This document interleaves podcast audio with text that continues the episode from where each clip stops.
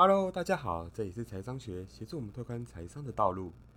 今天是财商简单说的单元，一起学习我们应该要知道的知识。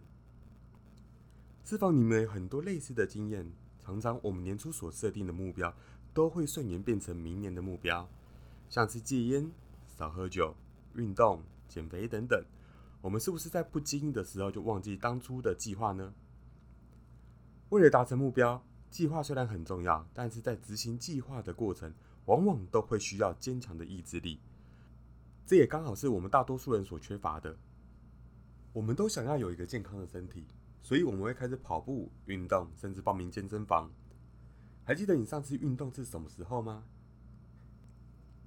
大家都希望能让退休的生活过得舒服而且宽裕，所以我们应该开始存钱，以及开始投资的退休计划。但是所有的花费反而比计划前的还要多更多，为什么？如果你有以上这些经验，我相信今天的内容会对你非常的有帮助。轻松驾驭意志力，斯坦福大学最受欢迎的心理素质课。如果我们要提高意志力的话，最好的做法先去了解你是如何失控的，以及背后的原因又是因为什么。这本书的作者凯利麦高尼根认为。任何一本帮助别人改变行为的书，总是会建议从目标设定开始，并且告诉你我们该如何才能达到目标。但这个却没有办法改变我们每一年计划清单都是一样的问题。这边我们来听个故事。随着今年的结束，许多公司都会举办 an party，也就是所谓的尾牙。Tina 呢，想要在这次尾牙穿上她两年前所买下的礼服，可是啊，因为饮食习惯的关系。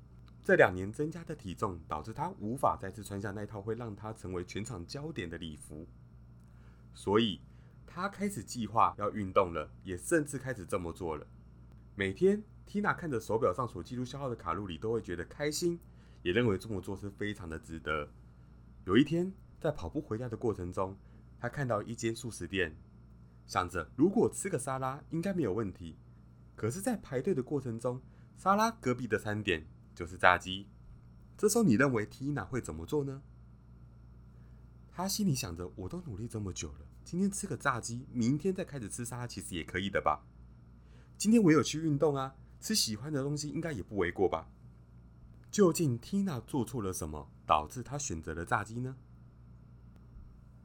这边我要提的就是道德许可证。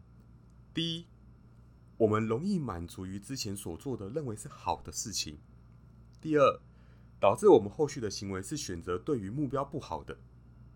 也就是说，当你做了一件好事，对自己感到满意的时候，你反而会去相信自己的冲动。这种通常允许自己做出不好选择的时候，我会称它为道德许可证。这也是我们在工作上如果达到了目标，会在之后休息放松，导致之后下个目标延后，甚至无法达成。接下来，我们回到 Tina 的故事。为什么她最后是选择炸鸡呢？我们常常会对于好像快达成目标的感觉过于兴奋，导致在还没达到目标之前，就错误的把奖励提前，也就是及时享乐的念头占据了你的目标，把原本想要的念头变成应得的奖励。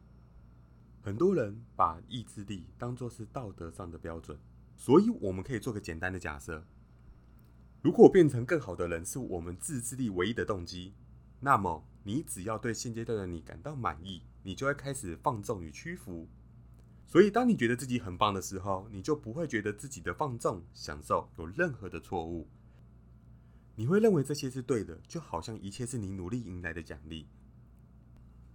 所以，我们不应该用道德面来看待意志力的挑战，也不能用对或错来思考当下的行为。而是要记住你真正的最终目标，来去制衡你的冲动。这样，像我们在戒烟的时候，就不会想要多去吃一些零食来满足我们戒烟后的奖励，因为我们戒烟的最终目的就是健康。科学家呢发现，人类的脑袋有一个区域叫做酬赏机制，这个系统是发展用来推动行为以及饮食。当大脑感觉到有酬赏的机会，就会释出神经传导素多巴胺，使我们感觉到兴奋以及着迷，让我们愿意为了得到满足而付出更多的努力。所以多巴胺并不会让我们感到快乐，而是对于得到快乐前的期待。酬赏系统也为了刺激你对目标的渴望，会使用两个工具，也就是糖果以及鞭子。糖果呢，是对于酬赏的承诺。释放多巴胺的神经元会刺激你大脑中期待快乐与计划行动的区块。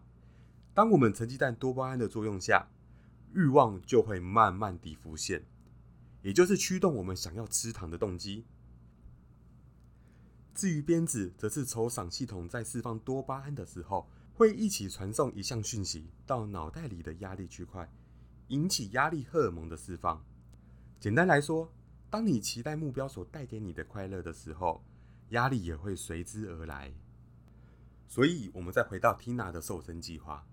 当他吃了炸鸡之后，会觉得这个可以消去运动上所带来的压力，并让你期待下一次运动后的炸鸡，而非当初想的沙拉。但是，你有类似的经验吗？当你的目标得到满足的时候，你并没有原本自己所想的这么开心与期待。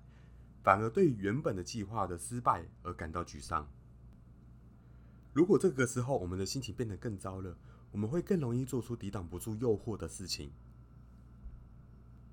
我们都知道，许多人在心情差的时候都会有自己的调试方式，不论你是抽烟、喝酒，或是唱歌、吃饭，这其实是大脑的救援行动。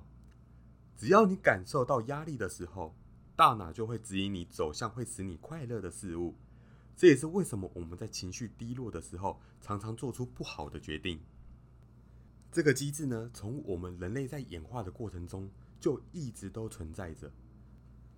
在古代的人们必须为了要生存去猎捕猎物的时候，过着今天我吃你，明天你吃我的生活。在如此高压的生存环境下，人们演化出自我保护机制，也就是所谓的战或逃。你当下是要战斗还是要逃跑？确实，我们依靠这个机制让人类得以生存，并变成世界的万物之灵。同时，这个机制也会在现代去保护你的生命与你的心情。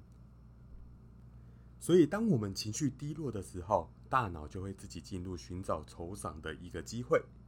在处于压力或是难过的时候，这也是我们会难以抗拒诱惑的原因。我们在工作上都有这个机会，会遇到进度拖延所带来压力的时候，也因为这个机制，大多数人都会选择逃避，造成进度落后的更为严重。在上面的例子来看，当我们心情不好的时候，心情变好的目标就会比原本自制力的目标更重要。所以，我们应该要先好好的保护自己，不要受到与目标无关的压力影响。这样才能确定自己确实能够完成目标。有什么事是我们可以做到的？首先，我们要区分当下的行为是暂时的满足，还是想要缓解焦虑。接下来，我们必须要从错误的酬赏机制中跳出来。对于长远的报酬，我们时常会觉得遥远，甚至觉得不可能。这边我来举个例子。很多人在上班的时候，往往会有应酬以及聚餐的状况。为了下礼拜的聚餐而省吃俭用，会远比在退休计划上而存钱还来得容易。经济学家也将这个行为称为延迟折现。等待报酬的时间越长，报酬对于个人的价值就越低。所以啊，我们必须要一直专注在最终的目标上，才不会在中途迷失自己。这边我把意志力区分为三个部分：我要去做的，我不要做的，我想要做的。如果把 Tina 的故事套在新的改变上，我们试试看会发生怎样的改变。